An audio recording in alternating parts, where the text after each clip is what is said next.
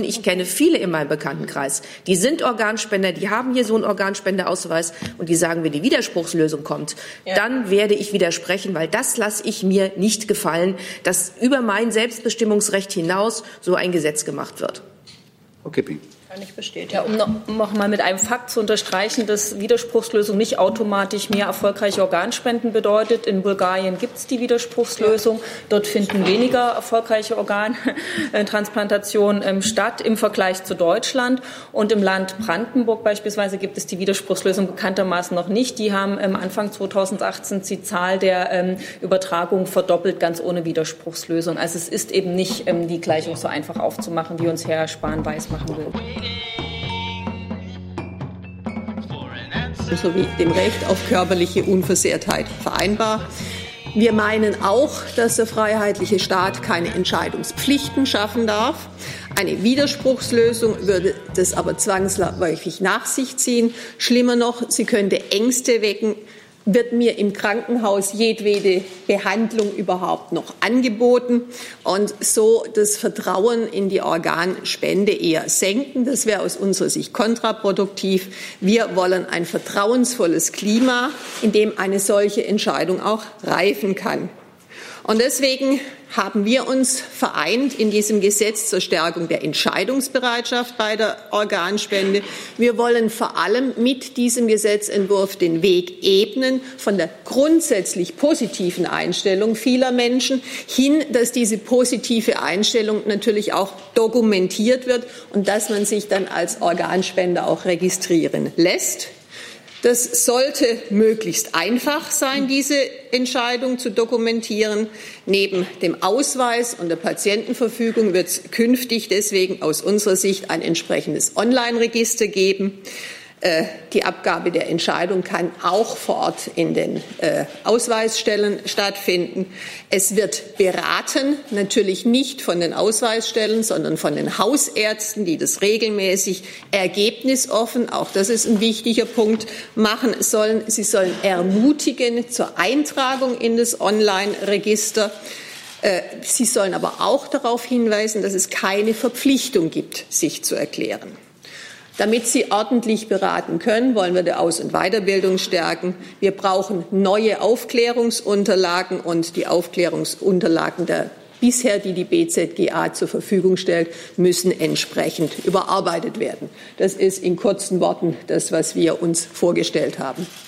Vielen Dank, Frau Mack. Liebe Hörer, hier sind Thilo und Tyler. Jung und naiv gibt es ja nur durch eure Unterstützung. Hier gibt es keine Werbung, höchstens für uns selbst. Aber wie ihr uns unterstützen könnt oder sogar Produzenten werdet, erfahrt ihr in der Podcast-Beschreibung. Zum Beispiel per PayPal oder Überweisung. Und jetzt geht's weiter. Frau Baerbock.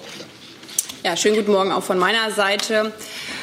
Wir machen mit unserem Vorschlag ähm, einen, äh, einen lösungsorientierten Weg auf, dass wir die hohe Spendenbereitschaft, die es in der Bevölkerung gibt, von 84 Prozent und auf der anderen Seite aber die Tatsache, dass nur 36 Prozent äh, der Menschen wirklich einen Organspendeausweis haben, dass wir diese große Lücke schließen. Das heißt, es mangelt in der Bevölkerung nicht an Solidarität, es mangelt auch nicht an Bereitschaft zu spenden, sondern es mangelt daran, dass es wirklich einfach für die Menschen ist, als Organspenderin oder Organspender registriert zu werden.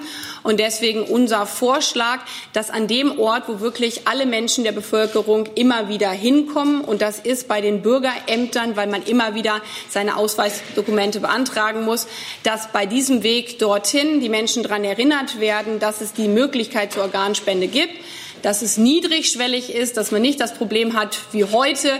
Man ist zwar Organspender, man hat den Ausweis aber nicht in der Tasche, sondern er fliegt irgendwo rum, sondern dass wir ein Register haben, was äh, derzeit bei Stammzellen auch schon vorgesehen ist, wo alle Menschen registriert sind, die Organspenderin oder Organspender sind, dass man dann in der Notsituation im Krankenhaus auch schnell darauf zugreifen kann.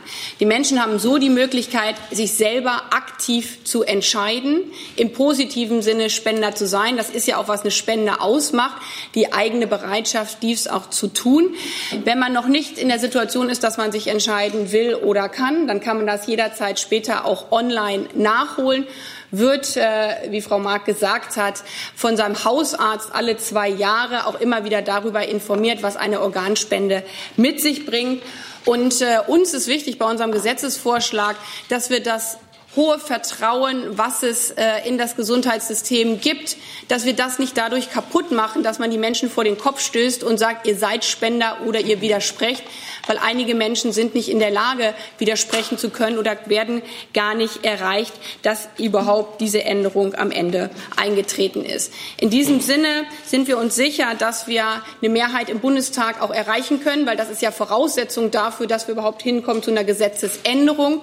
Und diejenigen, die zu Recht auch mit Erinnerung an unsere Geschichte darauf verweisen, dass es ein Selbstbestimmungsrecht auf den eigenen Körper gibt, der in Artikel 1 und 2 unserer Verfassung verankert ist, dass wir einen Vorschlag machen, der Verfassung schonender ist und zugleich die hohe Spendebereitschaft in der Gesellschaft am Ende auch aktiviert.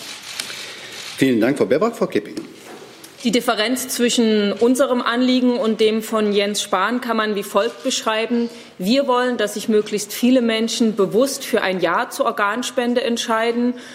Jens Spahn möchte, dass sich möglichst wenige äh, bewusst für ein Nein entscheiden und wird äh, Schweigen als Zustimmung werten. Und ähm, damit möglichst viele schweigen, errichtet der Gesetzentwurf ähm, aus dem Hause Spahn auch entsprechende Hürden für ein bewusstes Nein. Und um das zu verdeutlichen, würde ich gerne ein paar ähm, Vergleiche machen, wie das sozusagen bisher war und ähm, was jetzt ähm, der Gesetzentwurf von Herrn Herrn Spahn vorsieht.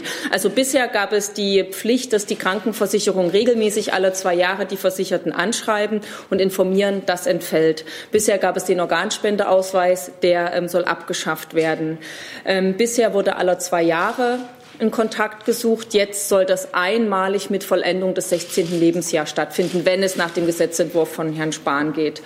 Ich glaube, mit 16 haben die meisten eher mit dem ersten Liebeskummer oder mit der Suche nach einem Ausbildungsplatz zu tun und beschäftigen sich weniger mit der Frage, was passiert mit meinen Organen nach meinem Tod.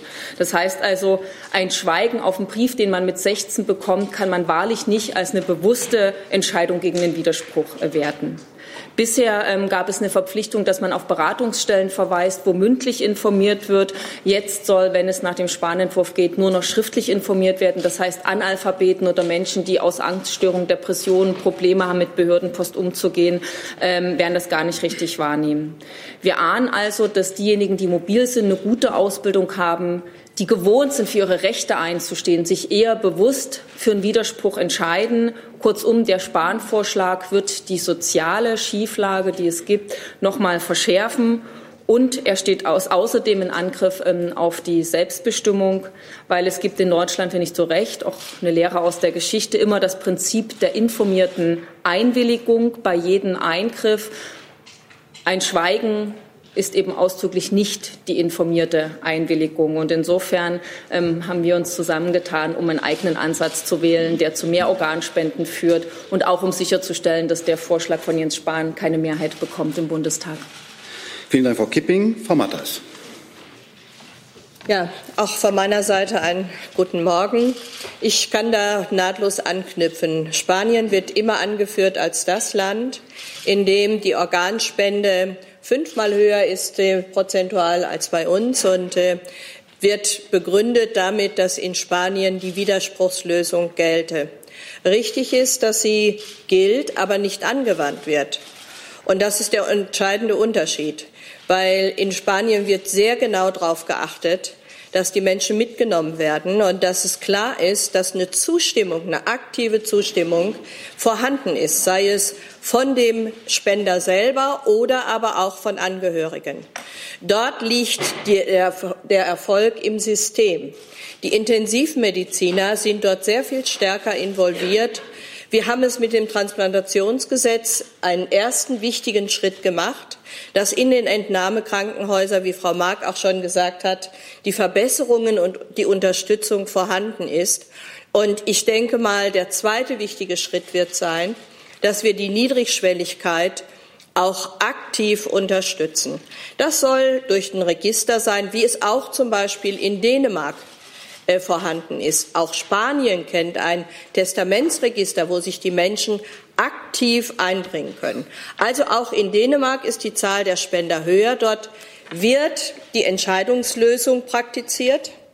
Und auch dort ist die Verbesserung dieser Spenderzahlen ausdrücklich im System bedingt, weil nämlich dort auch die aktive Unterstützung der Entnahmekliniken sehr viel stärker ist. Das alles wollen wir in unserem, mit unserem Gesetzentwurf beachten. Und ich sage nochmal, die Spanier haben eine Widerspruchslösung, praktizieren sie nicht, weil genau die Argumentation die ist, wie wir sie hier gerade anführen, dass die Akzeptanz genau der Punkt ist, die Grundlage dafür ist, dass Spender sich bereit erklären und dass es eine höhere Zustimmung gibt.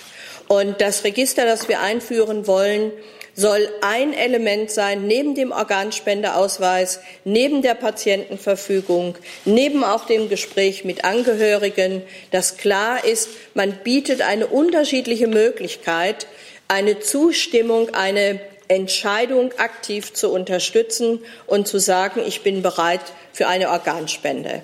Und in dem Zusammenhang darf ich noch mal darauf hinweisen, dass genau in Spanien durch die systemimmanente Verbesserung genau auch die intensivmedizinische Versorgung, auch die Unterstützung der Gespräche mit den Angehörigen der Grund, die Grundlage des Erfolgs ist. Und deswegen sagen wir, wir wollen die Selbstbestimmung nicht beschneiden. Wir wollen die Entscheidung unterstützen und das über unterschiedliche Komponenten, wie sie als ersten Schritt im Transplantationsgesetz festgelegt ist, im zweiten Schritt mit unserem Gesetzentwurf folgen wird. Vielen Dank. Vielen Dank, Frau Matthias. Frau Aschenbeck-Dumus. Ja, vielen Dank und auch von mir nochmal guten Morgen oder guten Tag.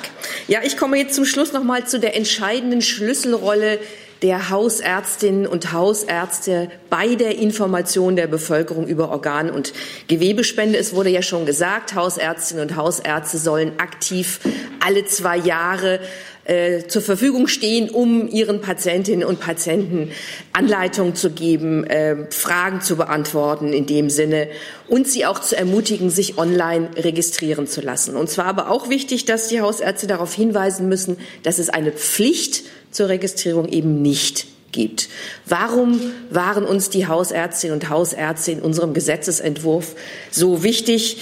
Nun, ähm, viele Menschen ähm, haben Ängste und wissen auch über Organspende nicht so viel Bescheid und auch sind ungenügend informiert durch schriftliche Informationen.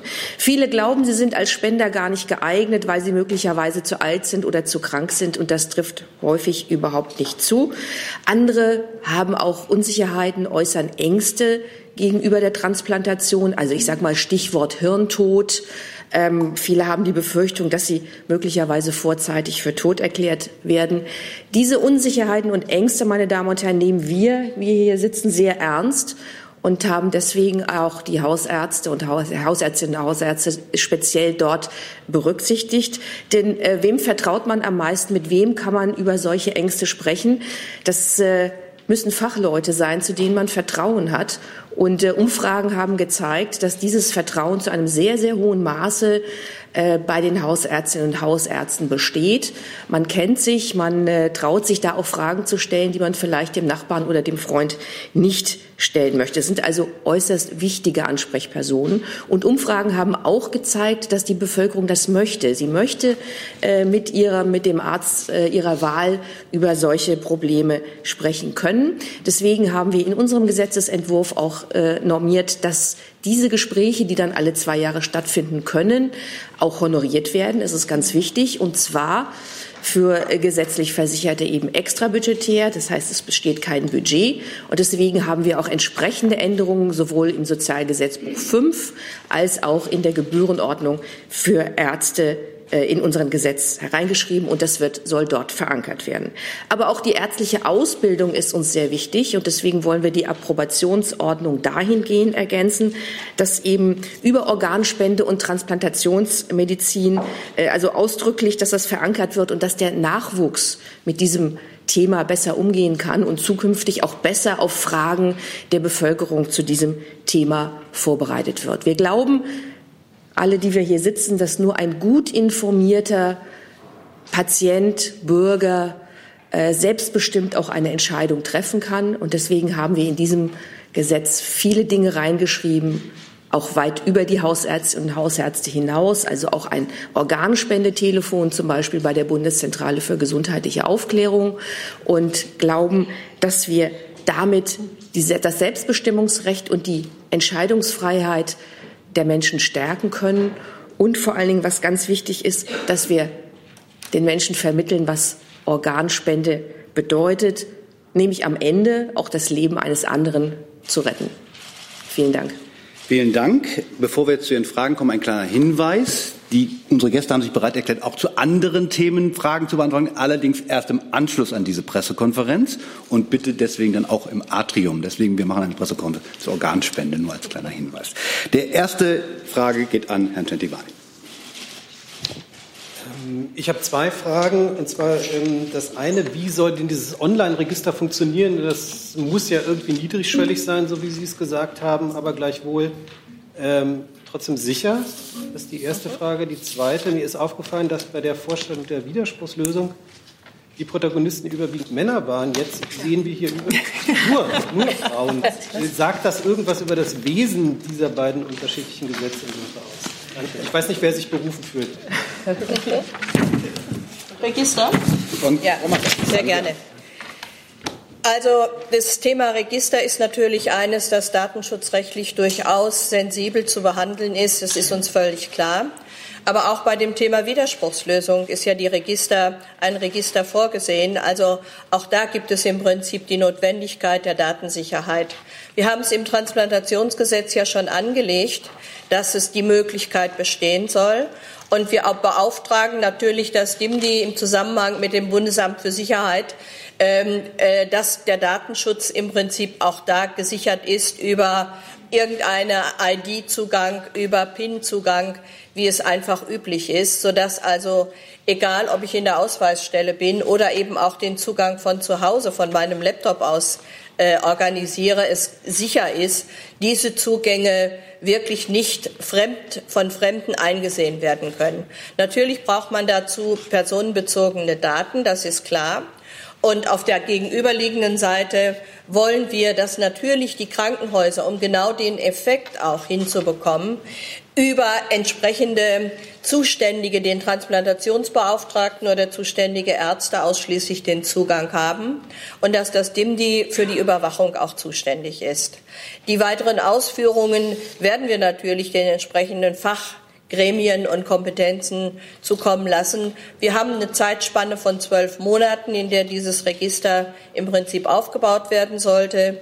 Und wir glauben sehr, dass das im digitalen Zeitalter möglich ist, auch wenn, das ist jetzt eine etwas hämische Bemerkung meinerseits, wir mit der Gesundheitskarte vielleicht nicht die richtige Erfahrung gemacht haben. Frau Baerbock. Ähm, zu dem Punkt ähm, Online-Registrierung, genau das ist das Besondere an unserem Vorschlag, auch äh, im Gegensatz äh, zu dem anderen Vorschlag, dass wir äh, deutlich machen mit unserem Gesetzentwurf, Lebenslagen ändern sich. Und man ist mit 16, wie Frau Kipping gesagt hat, in einer anderen Lebenssituation als mit 25 oder 58. Und mit unserem Vorschlag haben wir durch äh, das Verfahren, dass man einen PIN und einen TAN hat, um sich jederzeit online zu registrieren, den Punkt geschaffen, dass man aktiv bei der Ausweisbeantragung oder oder Abholung gefragt wird, wollen Sie das? Darauf hingewiesen, hier gibt es den Computer, hier können Sie sich jetzt eintragen oder wenn Sie in fünf Wochen wiederkommen und Ihren Ausweis abholen. Aber auch jederzeit von zu Hause, ähm, weil Menschen sind ja sehr unterschiedlich, wenn Sie das mit Ihrer Familie besprechen müssen, von zu Hause das vornehmen können oder zu Hause auch zwei Jahre später sich entscheiden können, ich ändere meine Meinung. Und das ist das Besondere an unserem Vorschlag und bei der Zusammensetzung der Runde. Gerade weil es so sensibel ist, ist es vielleicht kein Zufall, dass wir hier als fünf Frauen heute genau. sitzen. Frau Kipping? Ja, ich wollte nur sagen, Mann zu sein war jetzt kein Ausschlusskriterium, um Aber in der Tat sind es eher äh, Frauen, die daran mitwirken. Also in meiner Fraktion auch noch Katrin Vogler, die heute auch hier drin ist, die das Thema fachpolitisch mit aus dieser Sicht bearbeitet. Also ja, vielleicht äh, liegt es halt daran, dass es auch um Transparenz und Aufklärung geht bei unserem Ansatz mit. Also vielleicht will ich ausdrücklich noch den Stefan Pilzinger okay. erwähnen. oh ja, dann mache ich Ulla Schmidt auch noch gleich mit Fraktion in der Runde. dabei war, aber ich teile die Ansicht von Frau Baerbock, ja. dass es ein durchaus sensibles Thema ist, das vielleicht bei Frauen gut angedockt ist. Ich wollte noch mal verdeutlichen, dass man seine Entscheidung natürlich, und das wurde schon gesagt, jederzeit auch ändern kann. Und es gibt ja auch verschiedene Möglichkeiten. Äh, die, die Idealvorstellung ist halt, dass man das Online-Register hat und dass eben dann die Transplantationsbeauftragten eben auch sehr schnell Zugriff darauf haben. Das ist ja im Sinne derjenigen Menschen, die dringend auf ein Spendeorgan warten, ganz, ganz wichtig. Und deswegen ermutigen wir auch dann dazu, sich eben aktiv eintragen zu lassen. Aber wenn es äh, widerstreitende Erklärungen geben sollte, gilt eben, äh, wie das auch bei Testamenten ist, immer das letzt, die letzte abgegebene Erklärung. Und zu den Frauen noch mal Gestatten Sie mir die leicht ketzerische äh, Bemerkung, es geht halt um Kompetenz. Entschuldigung, das war ironisch gemeint. Frau Kollegin. Ähm, ich äh, richte die Frage auch erstmal an alle. Ähm, die Orientierungsdebatte liegt ja schon äh, ein paar Wochen zurück. Wie hat sich denn äh, das Meinungsbild ähm, bei Ihren Kolleginnen und Kollegen im Bundestag inzwischen entwickelt? Damals hatten wir den Eindruck, ein Drittel, ein Drittel, ein Drittel. Wie sieht das aus? Mhm.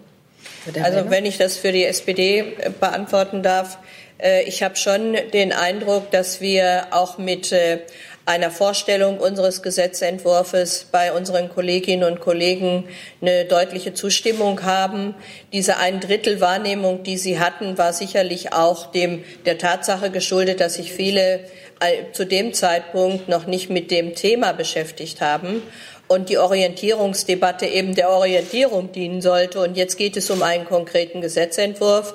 Und da geht es darum, zu überzeugen, dass wir mit diesem, diesem Ausbau der Entscheidungslösung wirklich sehr stark auch auf Beratung, auf Information, auf Transparenz setzen. Und da habe ich schon den Eindruck, in meiner Fraktion stößt man da schon auf eine breite Zustimmung. Frau Mark? Ja, ich kann ergänzen und sagen, viele in meiner Fraktion haben auf eine entsprechende Regelung auch gewartet. Ja. Herr Buck? Stimmt. Und vielleicht ähm, aus der Orientierungsdebatte heraus, wenn Sie sich unseren Vorschlag anschauen, ähm, da wir waren ja nicht von Anfang an eine Gruppe, die fest beieinander war, sondern wir haben uns sozusagen als Folge der Orientierungsdebatte gefunden. Gerade die Gesundheitspolitikerinnen, äh, die ja im Gesundheitsausschuss ähm, das schon lange mit vorangetrieben ähm, hatten, ähm, dann kamen unterschiedliche Facetten zueinander. Und ich glaube, das ist der große Mehrwert unseres Vorschlags, dass es nämlich aus unterschiedlichen Sichtweisen beleuchtet ist. In der Orientierungsdebatte waren ja gerade auch diejenigen sehr stark stark, die gesagt haben, das Selbstbestimmungsrecht muss sich im Vorschlag widerspiegeln. Und auf der anderen Seite auch äh, diejenigen, ähm, die gesagt haben, zum Beispiel eingangs ähm, bin ich ähm, mit der Position gestartet, wir müssen da eine Verbindlichkeit reinbringen und das zueinander zu bringen und dann auch die Rolle von den Hausärzten, die Frau Aschenberg-Dugnus ja auch noch mal deutlich gemacht hat. Das alles in einem Entwurf und das ist, glaube ich, das Gute an Orientierungsdebatten und auch bei fraktionsübergreifenden Debatten, dass man konstruktiv an einen Tisch bekommt und dann auch sagt, okay, der eine Vorschlag, na, hier hakt es noch, finden wir nicht eine andere Lösung. Und ich glaube, das spiegelt sich in diesem Entwurf wirklich gut wider und hat eine gute Chance, eine breite Mehrheit im Deutschen Bundestag dann auch zu bekommen. Dann ist Frau Buschow. Auch zwei Fragen. Die erste Frage, äh, die richtet sich vor allen Dingen auf den Zeitplan. Wie geht es denn jetzt schon konkret weiter? Es liegen jetzt zwei Entwürfe vor. Ähm, gehen Sie davon aus, dass das jetzt bald auch im Plenum dann weiter diskutiert wird? Wird das noch vor der Sommerpause gegebenenfalls sogar abgestimmt? Und die zweite Frage, die ich habe, ist, welche Rolle spielen denn in Ihrem Entwurf die Angehörigen? Weil das auch immer wieder anklang. Heute ist es so, Angehörige können widersprechen. Bei der Widerspruchslösung ist es die doppelte Widerspruchslösung. Also haben Angehörige, wenn sich jemand in das Register eingetragen hat, nach ihrer Regelung, Regelungen, haben die noch was zu sagen oder gilt das, was im Register steht? Frau Mark, ja? Zum Zeitplan fange ich vielleicht mal an. Also wir geben uns Mühe, sage ich jetzt mal, und haben uns auch committed, dass äh, beide äh, Entwürfe jetzt noch vor der Sommerpause eingebracht werden. Da bleiben nicht mehr so viele äh, Sitzungswochen. Das heißt, wir gehen davon aus, dass es im Juni stattfindet und die endgültige Entscheidung dann auch im Herbst getroffen wird nach der Sommerpause. Die. Kollegin möchte zu den Angehörigen gleich gerne, was Gerne, gerne. Ja, das Thema Angehörige wird bei uns sehr stark auch, äh, sage ich mal, unterstützt, weil es die Erfahrungen einfach aus den anderen europäischen Ländern, die sehr viel höhere Spenderzahlen haben, bestätigt, dass die Angehörigen da sehr stark mit eingebettet gehören und dass äh, im Prinzip auch über das Transplantationsgesetz, wo wir ja auch diese Angehörigenarbeit unterstützt haben, dass es jetzt darum geht, auch sich mit den Angehörigen auseinanderzusetzen. Und bei der Widerspruchslösung, da gilt nicht der letzte Wille wird abgefragt, sondern, äh, sondern ausschließlich, ob der Wille bekannt ist, nicht welches welche Haltung derjenige hatte. Das ist bei uns der entscheidende Unterschied, dass natürlich weiterhin gilt, dass die Angehörigen äh, ver vermitteln können, was der Wille desjenigen ist, der jetzt als Spender fungieren soll. So. Und deshalb ist ein Angehörigengespräch natürlich ein zentrales, ein, ein zentraler Baustein für erhöhte Spenderzahlen. Dann der Herr Kollege Denk. Matthias Kamann für die Welt. Da möchte ich aber noch mal nachfragen, was heißt das genau, das Angehörigengespräch? Also vor allem vor dem Hintergrund, dass es ja denkbar ist, dass ich mich, sagen wir, mit 30 mhm. in dem Online-Register eintragen lasse und dann kommt die Situation mit 56. Da sind jetzt 26 genau. Jahre vergangen. Da kann man dann fragen, ihn, also die Menschen sind ja nicht so, dass sie alle zwei Tage dann in dieses Online-Register genau. gucken. So, welche Rolle spielt, wenn dann diese Entscheidung ansteht und die Registrierung im Online-Register schon ziemlich lange her ist? Welche Rolle spielt dann die Suche nach einem möglichen aktuellen Willen beziehungsweise dem, genau. was die Angehörigen konkret denken, dass Sie das doch noch mal genauer darlegen? Mhm. Sehr gerne. Ja, der Punkt ist natürlich, Sie haben recht. Es sind verschiedene Bausteine, aber egal welchen Gesetzentwurf ich angucke, es sind immer verschiedene Bausteine. Und äh, wenn ich im Register einen Willen sehe, habe ich auch das Datum, das letzte Datum. Und dann wird natürlich nach unserer Lesart und so wie wir das Gesetz angelegt haben, sich jeder Intensivmediziner, jeder Arzt auch noch mal bei Angehörigen vergewissern. Auch das haben wir in Spanien und anderen Ländern erfahren, dass da ein zentraler Punkt wirklich auch in den Entnahmekrankenhäusern liegt. Und beim, bei der Widerspruchslösung wird nur abgefragt, genau. soll nur abgefragt werden, ob es einen erklärten Willen gibt, nicht welcher. Das ist der entscheidende Unterschied. Und wir haben im Prinzip so etwas wie eine Kaskadenwirkung, das immer wieder bestätigt wird. Welcher Wille welche inhaltliche Positionierung eingenommen worden ist. Und wenn jemand, wie Sie es am Beispiel gesagt haben, sich im Register vor 26 Jahren hat registrieren lassen, wird jeder Arzt auch noch mal nachfragen bei Angehörigen oder auch gucken, hat jemand sogar auch noch einen Organspendeausweis oder eine Patientenverfügung oder sonst irgendetwas verschriftlicht. Ich glaube, das ist genau der richtige Weg, um die Akzeptanz auch zu erhöhen. Um die geht es. Wenn ich aber wie bei der Widerspruchslösung einmal mit 16 angeschrieben werde, nicht einmal im Zeitraum von einem halben Jahr, dreimal hintereinander angeschrieben werde und es dann keine Rolle mehr spielt, welchen Willen ich womöglich in den nächsten Jahren noch mal erklärt oder unterstützt habe, dann ist das ein Akzeptanzproblem, das wir dann bekommen werden. Vielleicht nochmal, um deutlich zu machen, äh, weil das auch äh, von einigen in der Debatte ähm, etwas schräg dargestellt wird. Wir ändern dadurch, dass wir ein Register haben, nichts an der jetzigen Situation. Auch wenn Sie einen ja. Organspendeausweis auf Papier haben, kann der von 1984 äh, sein. Und dann wird ja auch noch mal das Gespräch mit den Angehörigen genau. gesucht. Jetzt sind wir im 21. Jahrhundert. Wir haben das Ganze digital. Um das große Problem, was es ja gab, was ähm, die Stiftung für Organtransplantation äh, ja auch deutlich gemacht hat, dass die Krankenhäuser in nur rund einem Drittel der Fälle dann wirklich ähm, auch die Möglichkeit einer Organspende zeitnah prüfen, dass das noch mitgefüllt wird durch ein Register, wo man sofort darauf zugreifen kann. Also an der rechtlichen Situation wiederum auf Ihre Frage ändert sich nichts. Es ist nur digital geworden. Genau. Wir machen hier vorne weiter, Frau Kollegin. Kerstin Palzer, Mitteldeutscher Rundfunk. Ähm, Sie sprachen ja die Hausärzte und mhm. Hausärztinnen an. Ähm, haben Sie sich Gedanken gemacht äh, zu den Menschen, die eben nicht alle zwei Jahre zum Hausarzt gehen, was sicherlich bei den Jüngeren sehr viele sind? Viele Menschen, gerade auch Jüngere, haben gar keine Hausärztin oder einen Hausarzt. Ähm, also erstens mal, man soll ja nicht alle zwei Jahre sich informieren, sondern bei Bedarf. Und Sie haben natürlich recht, viele haben vielleicht keinen Hausarzt, aber es ging uns darum, wir haben in Deutschland die freie Arztwahl und der Hausarzt ist eben derjenige, der äh, egal jetzt ob jung oder alt, und es gibt viele, die einen Hausarzt haben. Und vielleicht suchen Sie sich ja jetzt auch jemanden. Es geht, geht, ging uns darum, jemanden zu haben, dem ich vertraue. Und das ist eben bei allen Umfragen, die man gemacht hat, ist das Entscheidende, dass die Menschen bei bestimmten Fragen, und deswegen habe ich diese Ängste ja auch angesprochen, dass sie sich jemandem öffnen wollen. Und ähm, das ist eben der Arzt des Vertrauens. Und äh, das ist jetzt nicht unbedingt der HNO-Arzt, wenn man vielleicht mal den Schnupfen hat, sondern es muss jemand sein, der auch wirklich, wo das Vertrauen eben vorherrscht. Und deswegen war es uns eben auch so wichtig. Ähm, und wie gesagt, nicht alle zwei Jahre diese Information, sondern dann, wenn ich sie benötige. Und wenn ich sie benötige, auch als junger Mensch, wenn ich sage, ich habe Fragen, die ich vielleicht im Bekanntenkreis nicht ähm, loswerden kann, äh, dann habe ich eben den Arzt des Vertrauens, dem ich diese Fragen stellen kann.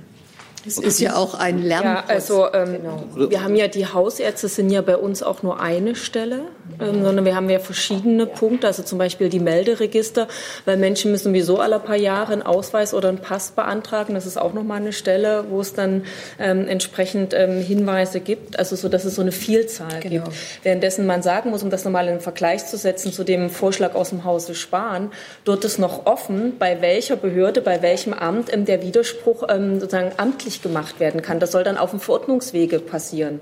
So, es könnte also sein, dass das dann das Gesundheitsamt dafür zuständig ist, was für Menschen, die auf dem Länd im ländlichen Raum ähm, wohnen, noch mal schwerer zu erreichen ist. Also wir alle wissen, mhm. es gibt mhm. auch Gegenden, ja. wo es schwer ist, einen Hausarzt zu erreichen. Aber dann die eine Behörde, das eine Amt, äh, was womöglich von Jens Spahn festgelegt wird oder von Land zu Land unterschiedlich festgelegt werden wird, das ist noch das, so das Problem der Erreichbarkeit um ein Vielfaches potenziert. Währenddessen wir eine Vielzahl von Angeboten machen, wo man sich bewusst für ein Ja entscheiden kann. Genau. Und noch mal ganz konkret, das Online-Telefon gibt es ja auch noch, weil bei der äh, Bundeszentrale für gesundheitliche Aufklärung, das habe ich ja auch schon genannt äh, in meinem Eingangsstatement. Also wenn junge Leute sich lieber so da an jemanden wenden wollen, haben sie diese Möglichkeit ja auch. Uns geht es darum, dass man wirklich informiert ist über die Fragen, die einem auf der Seele brennen, die vielleicht äh, daran hindern, mich als Organspender eintragen zu lassen oder einen Organspendeausweis auszufüllen. Frau Mark. Sie haben zu Recht darauf hingewiesen, nicht jeder hat äh, einen Hausarzt. Aber je älter Sie werden, desto mehr haben Sie die, gehen Sie zu solchen Hausärzten. Für die Jüngeren, die Entscheidungsfreudigeren, ist sicher das Online-Portal etwas, was man nutzt, gerne nutzt. Man informiert sich auch schriftlich oder auch online und hat dann einen anderen Zugang wie ein Mensch, der jetzt, sagen wir mal, über 50 ist, der hat dann aber aus anderen Gründen, weil es seiner Gesundheit geschuldet ist, irgendwann mal auf, äh, in diesem äh, Zeitraum einen Hausarzt sich erkoren, der hat vielleicht zum Hausarzt mehr Vertrauen und geht dann direkt zum Hausarzt und wird sich von ihm äh, zum Beispiel die Frage beantworten lassen, kann ich denn mit 50, 60 oder 70 noch Organ- und Gewebespenden überhaupt machen? Ist es sinnvoll? Wir wollen, der Mensch ist ein bequemer, das haben wir alle lernen müssen. Und deswegen soll das Angebot so breit und so weit wie möglich sein und jedem in irgendeiner Form die Möglichkeit verschaffen, dass er sich informieren kann, dass er angesprochen wird und dass er dann aber die Möglichkeit hat, zu verschiedenen Stellen zu gehen. Und die Hausärzte kriegen das dann auch noch in ihrem, in ihrem Studium äh, verstärkt erläutert. Deswegen, also wir wollen ja auch die Curricula da entsprechend ändern. Insofern glauben wir, dass das auch ein gutes Angebot ist. Zu, zur Ergänzung beim Erwerb des Führerscheins, beim Erste-Hilfe-Kurs eine verstärkte Hinweis auf das Thema Organspende. Das sieht der Gesetzentwurf von uns vor. Die BZGA, also die Bundeszentrale für gesundheitliche Aufklärung, soll Informationsmaterial entwickeln und es wird bei jeder Ausweisstelle, auch bei der Ausländerbehörde, mehrsprachig aufgelegt. Der Hausarzt ist der nächste Baustein. Und das Infotelefon, das es ja auch jetzt schon gibt bei der Bundeszentrale für gesundheitliche Aufklärung, der nächste Baustein, sodass wir bemüht sind, wirklich an entscheidenden Stellen, wo man viele, viele erreicht, einen Hinweis zu geben auf das Thema Organspende. Das war uns wichtig. Wir machen in der Mitte weiter. Bitte. Ja, Sascha Mayer von dpa. Daran anknüpfen vielleicht. Es ist ja eines der Argumente der Gegenseite, sage ich jetzt mal, dass die, das Prinzip oder dass das Hoffen auf Aufklärung doch tatsächlich sinnlos sei und deswegen ja auch dieser sehr grundlegende Ein Eingriff. Sie beschreiben nun die verschiedenen Bausteine. Ist es tatsächlich so, dass Sie jetzt eine so neue Dimension von Aufklärung und Beratung erhoffen, dass es da auf breiter Front wirklich was geben könnte? Und nochmal technisch gefragt, ähm, die, einen Ausweis hole ich ja das erste Mal mit 16, einen Personalausweis. Das wäre dann der Beginn, wo diese Ermunterung zur Registereintragung starten sollte? Oder es gibt ja auch, also zum Beispiel Kinderausweise, aber das ist wahrscheinlich nichts, was Sie im Auge haben, oder? Also, Vielleicht nochmal, ähm, weil es so viele Bausteine hat, aber das ist genau, was wir ausgangs oder eingangs gesagt hatten, äh, weil es eben so vielfältig ist, das Leben. Der Punkt, wo die Verbindlichkeit bei uns reinkommt, ist, dass wenn man zur ähm, Ausweisbeantragung geht, wird man aktiv darauf hingewiesen, Sie haben die Möglichkeit zur Organspende, hier haben Sie die Möglichkeit, sich einzutragen oder hier sind Ihre Online-Zugangsdaten, die können Sie mit nach Hause nehmen. Das heißt, das, was jetzt passiert, dass es natürlich Aufklärung gibt, aber kein Ort, wo alle Menschen wirklich erreicht werden, das wird sich mit diesem Gesetzentwurf ändern. Zusätzlich wollen wir die Informationsbereitschaft erhöhen, dass Menschen, die Nachfragen haben, das natürlich nicht bei der Ausweisstelle machen, sondern eben beim, beim äh, Hausarzt oder wie jetzt äh, zuvor gesagt wird, bei den vielen anderen Möglichkeiten. Aber sie haben alle zehn Jahre mit dem Vorschlag eine aktive Abfrage bei der Bevölkerung, wollen sie sich eintragen. Man hat aber auch das Recht zu sagen, nein, möchte ich nicht oder ich gebe gar keine Auskunft. Das ist das Selbstbestimmungsrecht, was sich in unserem Entwurf widerspiegelt. In dem Punkt erreichen wir auch viel öfter die Menschen als jetzt äh, bei dem Vorschlag von Herrn Spahn, weil er nur einmal im Leben die Menschen anschreiben will mit 16. Mit Blick auf das Alter haben wir eine andere ähm, Eingangsvoraussetzung, ähm, nämlich äh, mit 18, man beantragt ja mit 16 seinen Ausweis, kriegt die ganzen Informationen mit, macht die Eintragung dann aber ähm, mit 18, beziehungsweise man verlängert dann im ersten Mal ja vor zehn Jahren seinen Ausweis, wird dann wieder kontaktiert. Kinderausweise, Kinder fallen dann natürlich natürlich raus, so wie das jetzt äh, ja auch schon der Fall ist. Ich würde mit Blick auf Kinder aber gerne noch mal deutlich machen, warum wir uns so den Kopf zerbrochen haben, dass eben diese persönliche Entscheidung von den Betroffenen, aber auch von den Familienangehörigen und das Selbstbestimmungsrecht hier mit reinspielen soll. Wenn ich zum Beispiel sterben würde, und die Vorstellung, was das für meine minderjährigen Töchter bedeutet, wenn das Herz am Ende entnommen wird, ist eine andere Vorstellung, als wenn meine Töchter 25 sind und am Ende volljährig sind. Das heißt, auf diese unterschiedlichen Lebenslagen flexibel reagieren zu können, das ist aus unserer Sicht die Stärke unseres ähm, Antrags. Im Gegensatz dazu, wo zum Beispiel bei der Widerspruchslösung dann eben kein Widerspruch äh, da liegt. Und was das dann eigentlich für meine Familienangehörige bedeutet, das wollen wir bei unserem Vorschlag viel stärker mit berücksichtigen. Aschenberg-Douglas. Ja, vielen Dank. Und unser Gesetzesentwurf setzt ja auch direkt an das veränderte Transplantationsgesetz auch an, das wir ja äh, einstimmig im Deutschen Bundestag verabschiedet haben und das eben in den Kliniken schon Verbesserungen bringt. Also durch die Freistellung der Transplantationsbeauftragten und durch die konsiliarärztliche Rufbereitschaft. Und ja, wir glauben, dass bessere Informationen auch zu besseren Zahlen führen. Und Sie sehen ja auch, dass im letzten Jahr die mediale Debatte dazu geführt hat, dass die Zahlen schon steigen Also die Menschen haben ein Bedürfnis, auch informiert zu sein und darüber zu reden. Und damit, da setzt äh, unser Gesetzesentwurf eben an. Und ich möchte noch mal sagen, dass äh, die Widerspruchslösung von Herrn Spahn ähm, einfach davon ausgeht, Schweigen als Willenserklärung äh, umzudeuten. Und das kennt das deutsche Rechtssystem nicht und schon gar nicht im Gesundheitswesen. Äh, und ich sage immer so schön, bei der Datenschutzgrundverordnung müssen Sie für jedes heruntergeladene Bild eine Unterschrift haben und müssen das bestätigen, dass man das darf. Und bei dem ureigenen, bei den eigenen Organen, da wird Schweigen als Willenserklärung gewertet. Also das ist nicht äh, das Menschenbild, das wir haben. Wir glauben eben mit umfangreicher Aufklärung, Information, damit können wir am meisten erreichen. Und ich wiederhole mich gemeinsam mit dem bereits verabschiedeten Transplantationsgesetz. Und ich denke mal, dass unser Gesetzesentwurf auch eine breite Mehrheit im Deutschen Bundestag erreichen wird. Frau Mark. Ich will ergänzend noch zwei Dinge erwähnen. Wir haben ja das schlechteste Ergebnis Organspende 2017 gehabt. Da waren es 790 Organe insgesamt in Deutschland, die gespendet wurden. Allein die Tatsache, dass wir über Organspende genau. debattieren genau. 20, seit 2018, mhm. hat die Zahlen nach oben getrieben. Genau. Das sind noch keine ähm, exorbitanten Verbesserungen, aber es sind deutlich mehr Organspender. Und wenn Sie sich jetzt vorstellen, je wenn ich meinen Personalausweis beantrage, wenn ich ihn verlängere, wenn ich ihn persönlich abhole, wenn sich irgendetwas daran ändert, dann werde ich automatisch wieder in die Richtung äh, gesetzt, Organspende, Fragezeichen. Und ich glaube, damit kriegen wir eine Perpetuierung der Diskussion hin. Wir haben das Thema Organspende dann irgendwo im Hinterkopf verankert. Und äh, das wird das Erfolgsgeheimnis sein, dass sich die Organspendezahlen nach oben bewegen. Das. Kurze Ergänzung dazu. Wir wollen ja auch, dass alle vier Jahre es einen Bericht im Deutschen Bundestag gibt. Der gibt dann jeweils auch noch Anlass zur Debatte auch noch mal aufzurollen, wie sich die Zahlen im Prinzip entwickelt haben, ob es da eine Notwendigkeit für Nachschärfungen gibt und so weiter.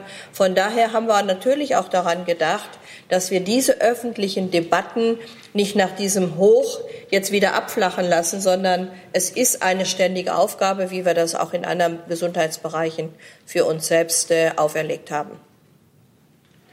Wir machen ganz hinten weiter. Bitte.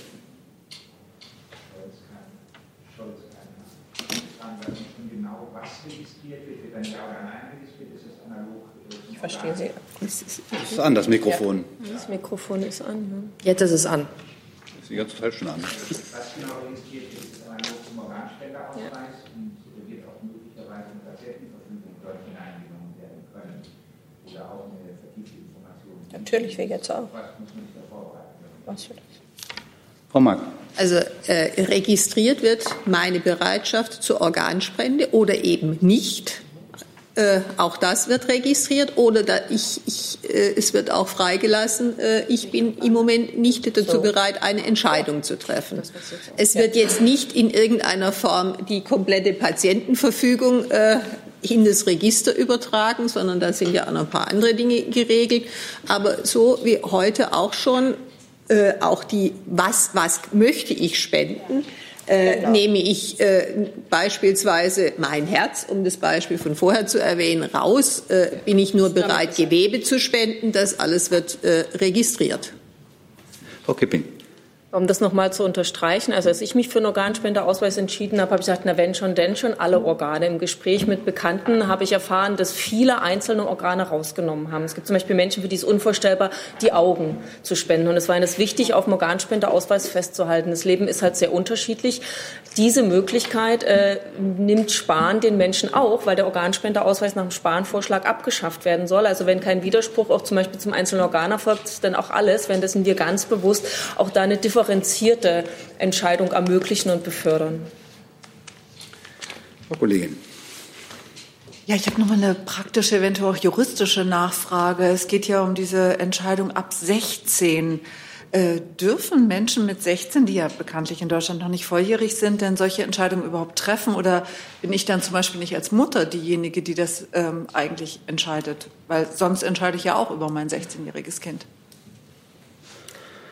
Es gibt, achso, ja, es gibt sowieso ein paar fassungsrechtliche Bedenken an dem äh, Spahn-Vorschlag, ob man das im Sinne der Selbstbestimmung etc. durchbekommt. Das wäre ein Punkt. Aber ich würde sagen, die Frage mit 16 ist, ist das Problem eigentlich noch ein größeres, nämlich äh, die, die politische Entscheidung. Die Menschen werden ja nach Spahn-Vorschlag nur, also gut, jetzt einmal nach, wenn das Gesetz durchkommen wird, aber ansonsten immer nur mit 16 angeschrieben. Also ich würde sagen, die, äh, eher die menschliche Dimension, dass man nur mit 16 abgefragt wird, wo man was anderes im Kopf hat, finde ich, ist das noch größere Problem. Aber ob das, ob, das ja so. also ob das verfassungsrechtlich gehalten wird oder nicht, muss im Zweifelsfall juristisch geklärt werden. Also wenn ich da ergänzen darf, äh, das nimmt auf das Transplantationsgesetz Bezug und auch unser Vorschlag ist natürlich durch die äh, entsprechenden Verfassungsministerien gegangen, die das überprüft haben. Also insoweit sehe ich da keine Bedenken. Herr Kollege. Ja, bitte. Nutzen Sie das bitte das Mikrofon. Ja, Henkel Hovigen, Wethof 2 Verlag. Ähm, ich höre von Experten immer wieder, dass in Ländern wie Widerspruchslösung der Einstieg des Arztes, der Ärztin in das Gespräch mit den Angehörigen ein ganz anderes, was leichter fällt im Klinikalltag. Die Leute zu fragen, so im Prinzip gilt ja Organspende, aber wie wollen Sie es denn? Und dass das im Alltag auch sehr dazu beiträgt, die Spenderzahlen nach oben zu bringen. Wie schätzen Sie das ein? Herr Baerbock. Also ich möchte vorab vielleicht nochmal, weil das immer so ein bisschen mitschwingt, äh, äh, man muss die Leute ja erstmal überzeugen, nochmal auf unseren Eingang äh, erinnern. 84 Prozent der Bevölkerung finden Organspende richtig und wollen Organspenderin oder Organspender sein. Wir haben das bei fast keinem anderen Thema in der Bevölkerung, wo wir solche Zustimmungsraten haben. Das heißt, der Punkt, man muss die Menschen erstmal dazu hinbringen, ähm, der trifft nicht ganz auf die Realität, sondern das Problem, was wir derzeit haben, ist, dass viele Menschen Spender sein wollen, ihnen dann aber die Information, wie kann ich mich eigentlich registrieren, fehlt, ihnen das zu schwierig ist, mit der Krankenkasse nochmal in Kontakt zu kommen. Sie haben überhaupt gar keinen Hausarzt, wo diese Gespräche stattfinden wollen. Und deswegen wollen wir genau diese Diskrepanz von den 84 Prozent, die Spenderinnen und Spender sein wollen, zu den 36 Prozent, die einen Organspendeausweis haben, die wollen wir schließen, indem wir es den Menschen ganz, ganz einfach machen. Und auf der anderen Seite gibt es aber viele, die diesen Informationswunsch haben. Und deswegen haben wir das bei den Hausärzten auch mit dem Kostenschlüssel extra eingestellt, dass es diese weitergehenden Informationsgespräche darüber gibt. Was bedeutet eigentlich eine Organspende? Was findet eigentlich in dem Gespräch statt? Und das, was wir vorher gesagt haben, mit dem Aufklärungskampagnen, was mit hinzukommt und die Sensibilität für dieses Thema an dieser Stelle weiter hochzubringen. Weil natürlich ist das Thema, darüber zu diskutieren, ein wichtiges Thema. Und deswegen, wie gesagt, war ja auch diese Orientierungsdebatte im Bundestag eine, die weit in die Bevölkerung oder auch in viele äh, journalistische Publikationen äh, hinausgewirkt hat. Frau Matters. Ja. Sie haben darauf abgehoben, dass in den Ländern, wo die Widerspruchslösung äh, praktiziert wird, höhere Spenderzahlen gibt. Das ist nur bedingt so. Es ja. gibt auch Länder, die Widerspruchslösung haben, die ganz geringe Spenderzahlen haben. Es liegt ausschließlich, und das zeigt wieder das Beispiel Spanien, daran, wie ich in der Kaskadenwirkung genau. mit den Zustimmungen umgehe. Und wenn ich eine Widerspruchslösung einführe und sage, mit 16 hast du die, wirst du von mir informiert und dann ist rum, und dann wirst du dein Leben lang nicht mehr von mir irgendwo mit Informationen versorgt, sei es, dass irgendwo ein Faltblatt ausliegt, das mag dahingestellt sein, dann ist es nicht die Grundlage für eine Akzeptanz, sondern dann ist es im Prinzip wieder nur ein Wechsel, ein Systemwechsel, der aber vor allen Dingen sehr stark in das Selbstbestimmungsrecht der Menschen eingreift. Das wurde ja hier schon mehrfach gesagt. Also es ist wirklich eine systemische Angelegenheit. Ich muss mehrfach im Leben die Leute erreichen, muss ihnen mehrfach im Leben die Möglichkeit geben, sich zu entscheiden. Und wenn ich das über eine Widerspruchslösung meine erreichen zu wollen, habe ich zuerst einmal Menschen in ihrem Selbstbestimmungsrecht deutlichst beschnitten und habe dann auch, was auch hier schon mehrfach gesagt wurde, auch die sozialen Zugänge nicht beachtet und die sozialen Möglichkeiten und Lebens Umstände und Lebenswirklichkeiten nicht beachtet, sondern ignoriere die Lebenswirklichkeiten von Menschen. Die haben nicht die Notwendigkeit, sehen nicht die Notwendigkeit, sich jährlich zum Thema Organspende irgendwie zu informieren und dann zu sagen, auch noch aktiv zu sagen, ich widerspreche. Also überall dort, wo die Zahlen hoch sind, egal ob Entscheidungsmöglichkeit oder Widerspruchsmöglichkeit ist das System so aufgestellt, dass ich Menschen aktiv unterstütze, eine gute Angehörigenarbeit mache, niedrigschwellige Informationen und Entscheidungsmöglichkeiten anbiete. Aschenberg-Lugnus. Ja, und äh, wie wichtig diese Informationen sind, zeigen ja auch die Umfragen, die jüngste Umfragen, die verdeutlichen, ich habe das am Anfang auch gesagt, dass viele glauben, sie können gar kein Organspender sein aufgrund bestimmter Tatsachen, Alter oder Vorerkrankungen und eben auch diese, diese diffusen Ängste, die da sind. Und da sagen wir eben, äh, es reicht nicht aus zu sagen, na ja, zu wenig Organspender, dann machen wir das eben mal andersrum und wenn ihr nicht, äh, wenn ihr nicht wieder widerspricht, seid ihr Organspender, sondern wir müssen uns darum kümmern, was die Menschen, und da bin ich wieder bei der Diskrepanz, die der Organspende positiv gegenüber eingestellt sind, aber keinen Organspendeausweis oder sich nicht registrieren lassen. Da muss ich mich doch drum kümmern. Da muss ich doch sagen, woran liegt es denn, dass ihr da euch noch nicht entscheiden könnt? Ja. Und können wir diese Bedenken möglicherweise ausräumen, egal in welche Richtung? Das soll ja gar nicht vorgegeben werden.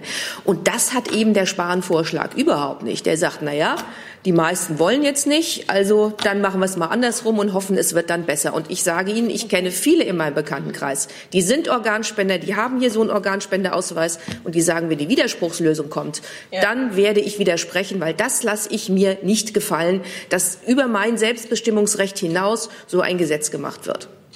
Frau Kipping kann ich bestätigen. Ja, um noch, noch mal mit einem Fakt zu unterstreichen, dass Widerspruchslösung nicht automatisch mehr erfolgreiche Organspenden bedeutet. In Bulgarien gibt es die Widerspruchslösung. Dort finden weniger erfolgreiche Organtransplantationen ähm, statt im Vergleich zu Deutschland. Und im Land Brandenburg beispielsweise gibt es die Widerspruchslösung bekanntermaßen noch nicht. Die haben ähm, Anfang 2018 die Zahl der ähm, Übertragungen verdoppelt, ganz ohne Widerspruchslösung. Also es ist eben nicht die Gleichung so einfach aufzumachen, wie uns Herr Spahn weiß machen will. Und vielleicht noch mal ganz kurz ergänzend, was ein großer Unterschied äh, gerade zu Spanien, Niederlande und Belgien ist, dass in Deutschland das bei Feststellung von Hirntod ist und äh, in den drei anderen genannten Ländern nach Herztod. Und äh, da hat man eine Diskrepanz zusätzlich mit drin. Und äh, hier in Deutschland haben wir das aus guten Gründen nicht. Da will auch niemand dran hütteln. Deswegen kann man nicht einfach das, was in anderen Ländern passiert, mit den Zahlen eins zu eins auf die Situation in Deutschland äh, übertragen. Frau Kollegin. Christine Joachim, AD Hauptstadtstudio. Ähm, ich, es wird öfter das Argument jetzt gebracht in der Debatte, und ich glaube, Frau Mark hat es auch schon gesagt, dass alleine, da, dass jetzt über das Thema geredet wird, ähm, die Transplantationszahlen ähm, oder gestiegen sind.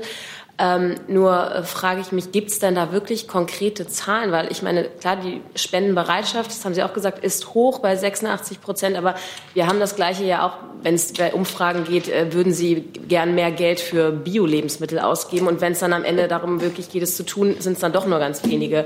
Also deswegen frage ich mich, gibt es da Zahlen?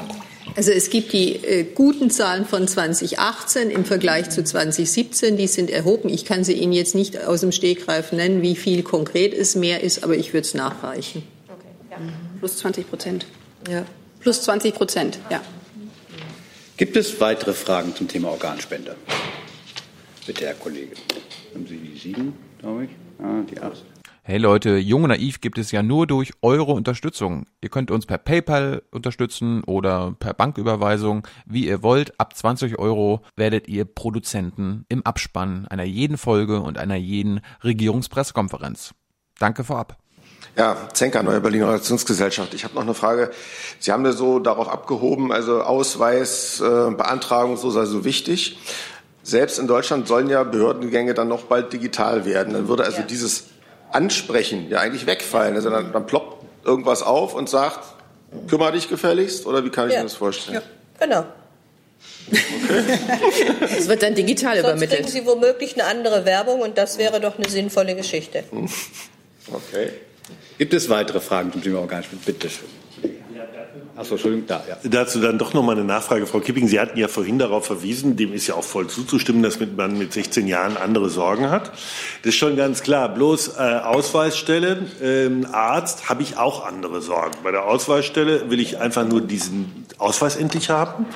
Äh, ich habe ja auch noch was anderes zu tun. Beim Aus Hausarzt habe ich Bauchschmerzen und dann will ich jetzt nicht noch mit diesem behelligt werden. Und wenn dazu noch dazu kommt, irgendwas ploppt online auf, meine, wir alle wissen, wie wir mit dem umgehen, was online aufploppt, dass wir nämlich nur versuchen wollen, uns möglichst schnell wieder loszuwerden.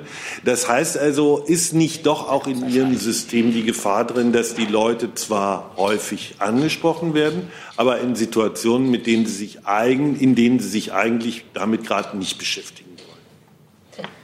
Bei uns gibt es ja eine Vielzahl von Situationen, wo man angesprochen wird und wo es auch einen Hinweis gibt, ähm, wo man eine Situation bekommt. Schon das Verb macht den Unterschied deutlich. Unser Gesetzentwurf sieht eine Vielzahl von Situationen vor, wo es immer wieder eine verbindliche Ansprache gibt und auch manchmal ein Anschreiben gibt, währenddessen nach dem Spahn-Gesetzentwurf es nur schriftlich kommuniziert wird was schon allein mit Blick auf die Millionen Analphabeten ein Problem ist.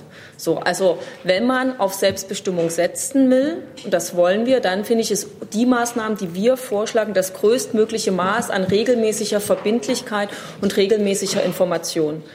Wenn man auf Transparenz verzichten will ähm, und einfach hofft, dass möglichst viele schweigen, äh, dann gibt es ähm, andere Methoden, die nimmt Herr Spahn. Aber wenn man auf Selbstbestimmung äh, für ein bewusstes Ja sich entscheidet für diesen Weg, dann glaube ich, haben wir ein größtmögliches Maß an äh, Maßnahmen zusammengetragen.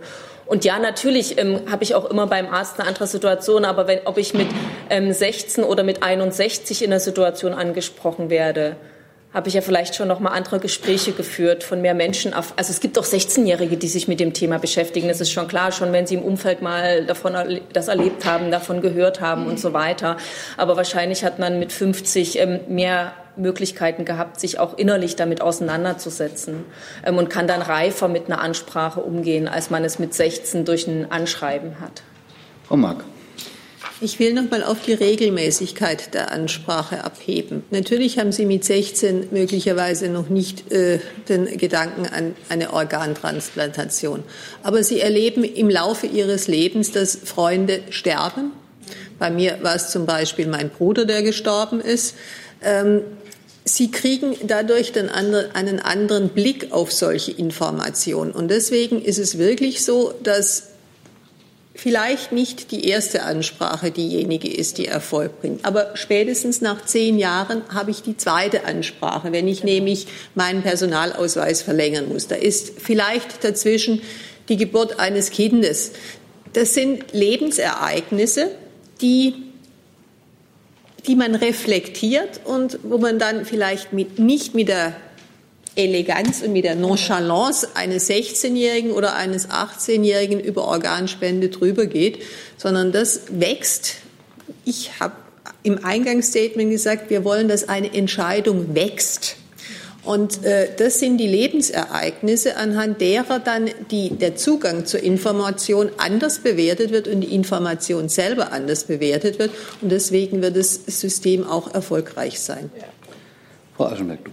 Ja, diese mehrfache Ansprache ist uns auch ganz, ganz wichtig. Und das ist ja auch der, der entscheidende Unterschied zu unserem Gesetzesentwurf. Und ich wünsche mir da auch eine gesellschaftliche Debatte, die auch in den Schulen geführt wird, die natürlich auch geführt wird, wenn ich als junger Mensch meinen Führerschein mache, weil ich auf dieses Thema gestoßen werde. Und äh, was auch immer außer Acht gelassen wird, vielleicht möchte man ja auch äh, wenn man verstorben ist und als Organspender in Betracht kommt, das zu Lebzeiten entschieden haben, weil man seine Angehörigen, das wäre bei mir zum Beispiel der Fall, dass man sie von dieser schweren Entscheidung äh, schützen möchte, dass man sage, ich mache das zu Lebzeiten, um meiner Familie, um meine Familie nicht vor die Situation zu stellen, dass sie in dieser schweren Stunde auch noch entscheiden müssen, ob ich Organspenderin bin oder nicht. Und deswegen gesellschaftliche Debatte auch forcieren. Ähm, Deswegen ist es auch gut, dass das von Ihnen immer medial begleitet wird. Und das sollte auch jetzt nicht enden, wenn wir irgendwann mal Ergebnis für ein Gesetz haben, sondern das muss immer wieder, äh, immer wieder forciert werden, dass sich die Menschen häufiger äh, damit beschäftigen und auch eben Entscheidungen treffen, in welche Richtung auch immer. Vielen Dank. Ich habe jetzt keine Fragen mehr auf der Liste. Dann Frau Dunz noch. Dann hatten wir danach, wir würden das da unten machen, wenn das geht, ja? Sie können gerne unsere Gäste ansprechen, ist überhaupt kein Problem. Haben sich ja alle bereit erklärt, was zu sagen. Ja. Vielen Dank. Dann danke. Vielen Dank. Ja.